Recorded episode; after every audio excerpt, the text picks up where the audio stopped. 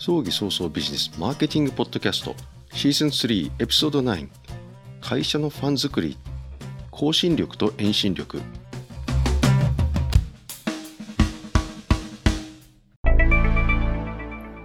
会社のファン作り更新力と遠心力どういう意味なのか。自分の力を使わずに営業する手段は一つだけある。それはファンに手伝ってもらうことだ。ファンだからこそやってくれる。しかも黙っていても。そこには他力本願という言葉が頭をよぎる。バケツに水を入れてその取っ手にロープを巻いてぐるぐる回す実験を子供の頃やったことあるかな。バケツの中の水は遠心力によって外に向かいこぼれない。しかしニュートン力学では同じ力に反対側にも作用しているところがある。そうそれが向心力であり内側へ向かう力だ。つまり魅力というのが向心力でファンパワーが遠心力とでも言えよう。しかしそこのファンパワーは実はニュートン力学と異なり向心力と遠心力が一致しているわけではない。こんにちは。今のところ日本でたった一人の葬儀早々ビジネスマーケティングポッドキャスター有限会社 YEY の和田です。死に方改革研究者および旅のデザイナー。あの世の旅です。葬儀者以外に一般の人へもアイデアを形にするお手伝いのポッドキャストです。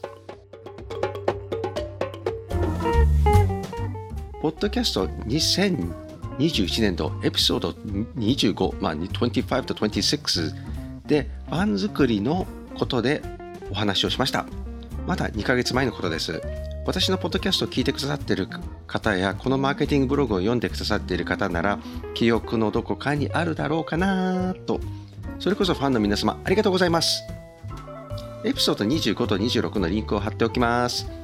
顧客にファンになってもらうというのと顧客に選ばれる葬儀屋さんというタイトルです。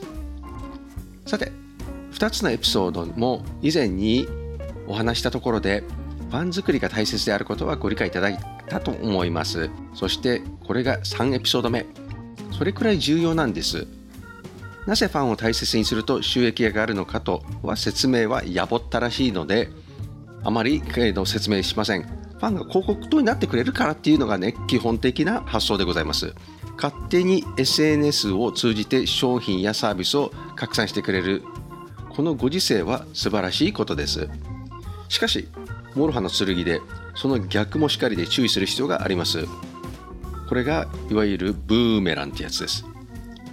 先ほど他力本願という言葉が出てきました。実はこれは仏教から来ています。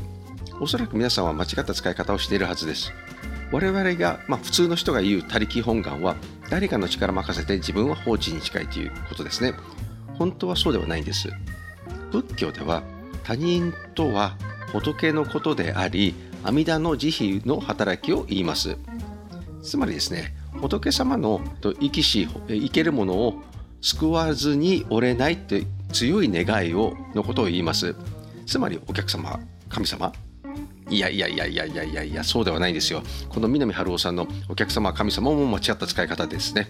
まあ客は神でなく人間ですからそういう意味では自分は吸引力。つまり更新力ね。でファンは排出力遠心力で。英語で更新力を centripetal force と言います。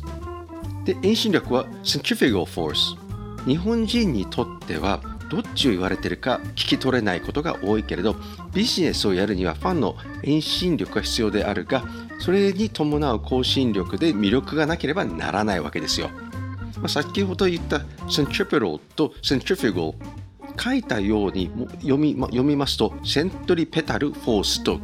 でこれこれが更新力。セントリフューガルって書いてあるのが遠心力。でもこれは発音はセントリプロっていうのとセントリフィゴと言います。まあちょっとね発音が難しいんですけどね。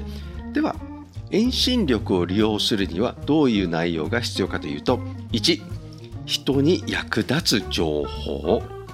2感動を与える要素がある3社会貢献がある4業界発やニュース性話題性がある5将来性を感じる実はこれは昨日のエピソード8のプレスリリースに採用してもらうための要素でもあるんですよ。